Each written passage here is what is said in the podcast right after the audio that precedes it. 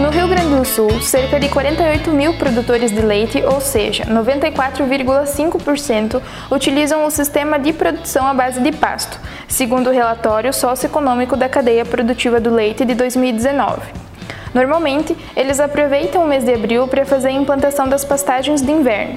Estas vão garantir alimentação para o rebanho leiteiro durante o outono, inverno e parte da primavera. Mas é válido ressaltar que para garantir o resultado econômico esperado com a prática é preciso ter disciplina. Por isso, o planejamento forrageiro é fundamental. Sobre esse assunto, a gente conversa com o engenheiro agrônomo e especialista em pecuária de leite Jefferson Vidal Figueiredo, da Emater.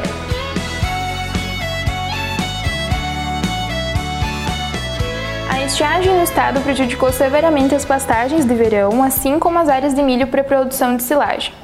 Além disso, o período de vazio forrageiro outonal iniciou com baixas reservas de alimento.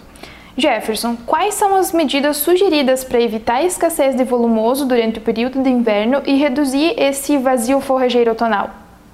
Com relação à estiagem e, e os danos que ela nos trouxe, nós tivemos um problema sério, foi nas, no milho silagem safrinha.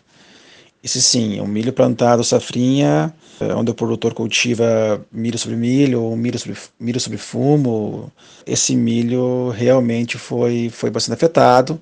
A estiagem pegou em cheio, a floração, a enchimento de grão. E essa silagem do tarde, a gente constatou sim perdas grandes de volume e de qualidade. Né? Então a gente orientou o produtor no máximo possível conseguir aproveitar esse volume e também maneiras de evitar perdas e melhorar um pouco a qualidade da silagem que já está praticamente a silagem aí que é, sofreu severamente com, com, com a estiagem vai ter sérias perdas de qualidade, principalmente em relação à sua questão nutricional, questão de energia, principalmente. E além de eh, prejudicar muitas pastagens eh, anuais de verão e também as pastagens perenes, a gente também eh, teve um atraso no plantio, agora na semeadura das pastagens de, de, de inverno para nosso planejamento forrageiro. Então a gente, no planejamento forrageiro, nós usamos maneiras aí de conseguir entrar com pastagens eh, anuais de inverno um pouco mais tarde, o qual não deu para fazer, ou os que fizeram acabaram, acabaram perdendo pela estiagem, e entrar com pastagem de inverno mais cedo, o qual não deu, também não deu para ser feito. Então, o que acontece é que agora, em, nesse período de março e abril, as reservas de pastagens aí foram totalmente suprimidas, né? Não temos praticamente mais pasto de, de, de, de verão anual, que foram uh, severamente atacados pela, pela estiagem e também agora pro, pelos, pelo frio, o frio precoce que veio. Esse frio aí ele, ele atinge diretamente as pastagens, que elas vão, as anuais de verão, principalmente milheto, sorgo e capim-sudão, e, e, não resistem esses, essas, esses dias frios, né? e, consequentemente, esses dias mais frios também, eles vão acarretar no desenvolvimento das passagens perenes e vão segurar também o seu crescimento. Então, teremos um abril com muitas dificuldades, porque somente a partir das chuvas que aconteceu no começo de abril que o, o agricultor conseguiu semear suas primeiras lavouras de trigo e de aveia e de azevém o qual provavelmente prime o primeiro corte vai estar pronto em maio. Então, o produtor está com grandes problemas em termos de pastagem para esse vazio outonal realmente. Então, para adotar práticas de conseguir, cada vez mais estão conseguindo, assim que o, quando o tempo permite também, quando, quando a gente tem, é, a gente planeja o, a forragem do ano, e o que nós temos constatado com maior sucesso é que não devemos trabalhar só com uma ferramenta. O produtor de leite sempre tem que arriscar, nós temos que trabalhar nos dois lados para conseguir passar um vazio outonal melhor de pastagens. Então, além de nós termos, ter uma, uma área com pastagem perene, nós de verão nós trabalhamos com trabalhamos com áreas de pastagens anuais de inverno e áreas de pastagem anuais de verão. Nós temos essa, essa, esse alicerce, essa base que é a pastagem de perene, que nos dá pastagem por, durante uns oito a nove meses. E temos as pastagens anuais de inverno e verão para a gente cultivar em outras glebas. Nós entramos a, na questão de se defender tanto do vazio outonal quanto do vazio primaveril. A gente entra uh, com trigo duplo propósito, ou trigo pastoreio mesmo. Entramos com ele em início de março e esse trigo já vai ser, já vai ser pastoreado a partir de abril. Então a gente consegue entrar o vazio tonal já com trigo, se o clima permitisse. Esse ano seria excelente caso tivesse chovido para plantar mais cedo, porque esse frio ajuda muito o cultivo de pastagens de inverno. Mas também nós usamos uh, o plantio de pastagens anuais de verão, principalmente em, em restevo de de milho silagem, para nós conseguir entrar ali, ali com um, um plantio em janeiro, fevereiro, que adentre abril até maio, se o clima permitir. Certo. Você poderia explicar para a gente também como funciona uh, ou dizer algumas das principais etapas de um planejamento forrageiro e por que esse é tão importante para o pecuarista? O planejamento forrageiro, as etapas dele, ele, ele, é, ele é um planejamento do, do ano todo. Tu começa um, um planejamento forrageiro uh, um ano antes, seis meses antes. Né? Primeiramente com, com as questões de quais áreas vão plantar, quais são as glebas, quais cultivares vamos usar, e vários tipos de manejo para nós conseguir planejar a forragem para as vacas e para os demais animais da propriedade por inteiro. Então isso aí é o planejamento ele vem de, de tamanho de área, de, de número de animais, né, da rotação animal e a gente releva muitas questões com a uh, da importante que é planejar a forragem por um todo. Quanto mais forragem tiver, de melhor qualidade tiver, e saber servir na hora certa essa pastagem, sair na hora certa essa pastagem, é onde nós vamos conseguir buscar a melhor eficiência e com certeza mais lucro. Então, o planejamento forrageiro é de extrema importância para o pecuarista leite. Como funciona o preparo do solo para as áreas destinadas para pastagens? É importante que também sejam feitas análises do solo e qual a sua recomendação em relação a isso? O solo é a base de tudo. E o preparo de solo, ele primeiramente é uma análise solo é, bem feita, bem homogênea, de glebas, e se necessitar uma correção do solo é, através de, de calcário, se for exigido, e a adubação mineral e orgânica conforme recomendações técnicas. Então, a, a questão de correção da fertilidade do solo, ela é fundamental para o sucesso de um produtor com pastagem. A pastagem só vai desembolsar seu potencial se ela tiver uma boa fertilidade. Uh, então a gente tem que fazer análise solo.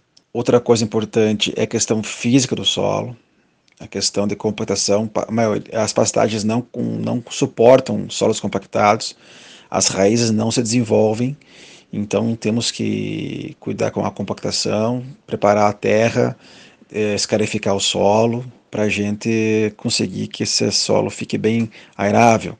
E também questão de matéria orgânica do solo. E, é, são os três pontos fundamentais aí para a gente conseguir um bom desenvolvimento de pastagem.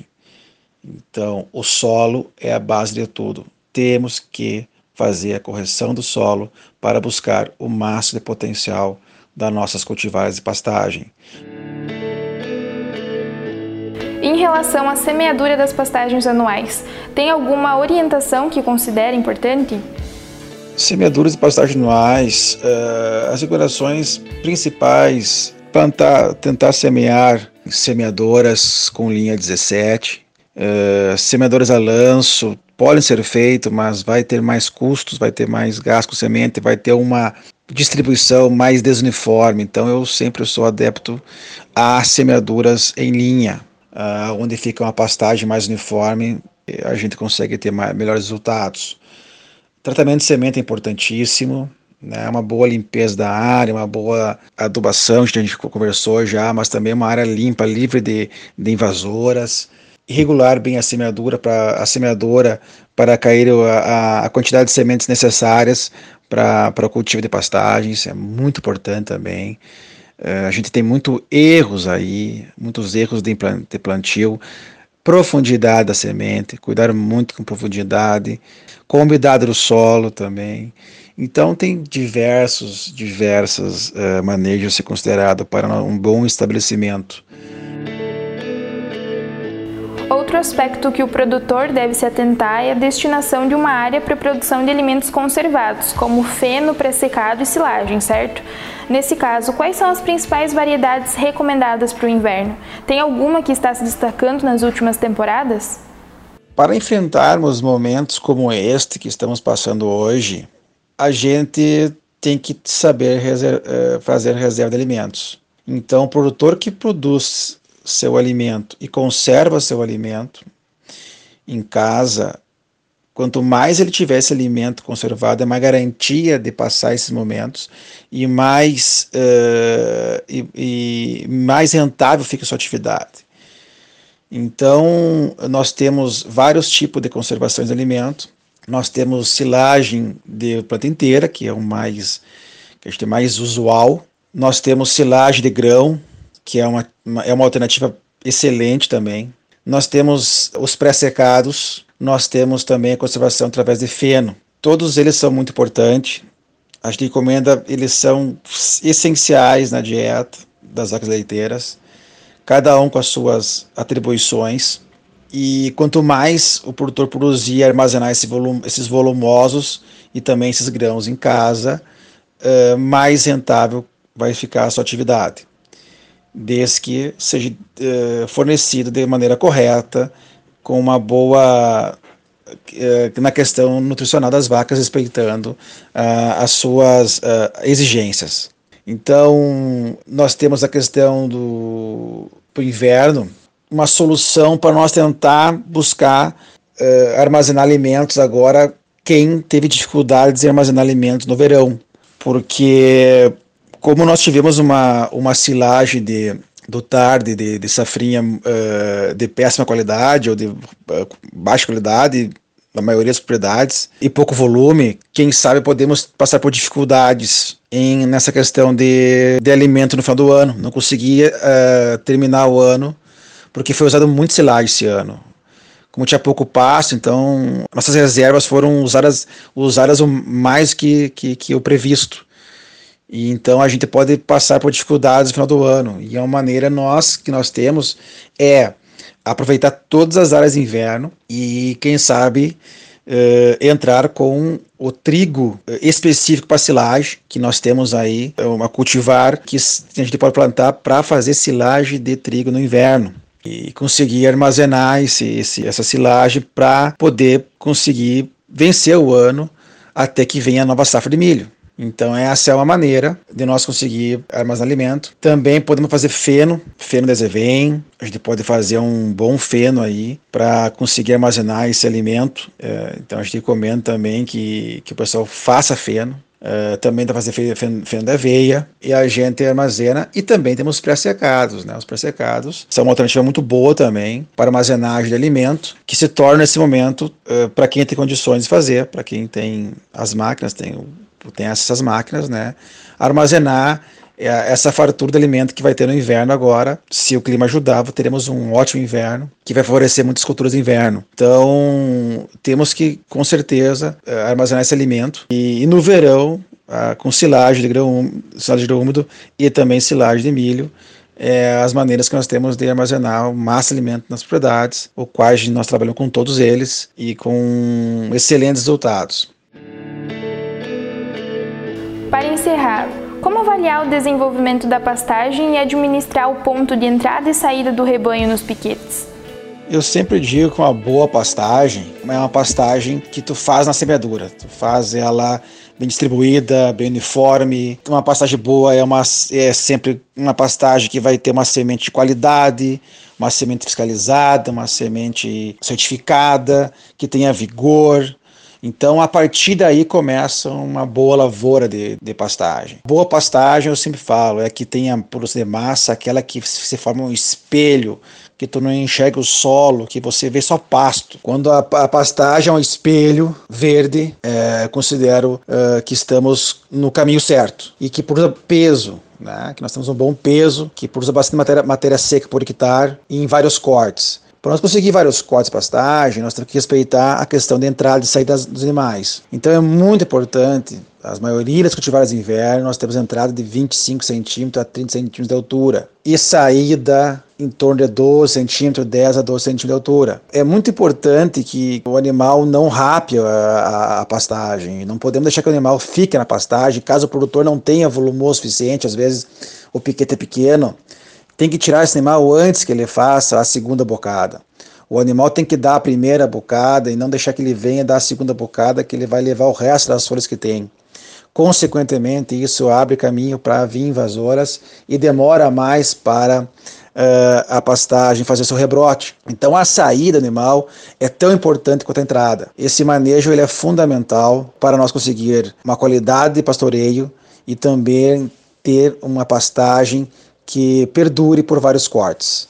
Aí conseguimos aí passar um bom inverno, uma e uma boa primavera com vários cortes de pastagens, cuidando basicamente, fundamental, eu falo produtor, é fundamental esse ponto de entrada e saída das dos animais dos piquetes.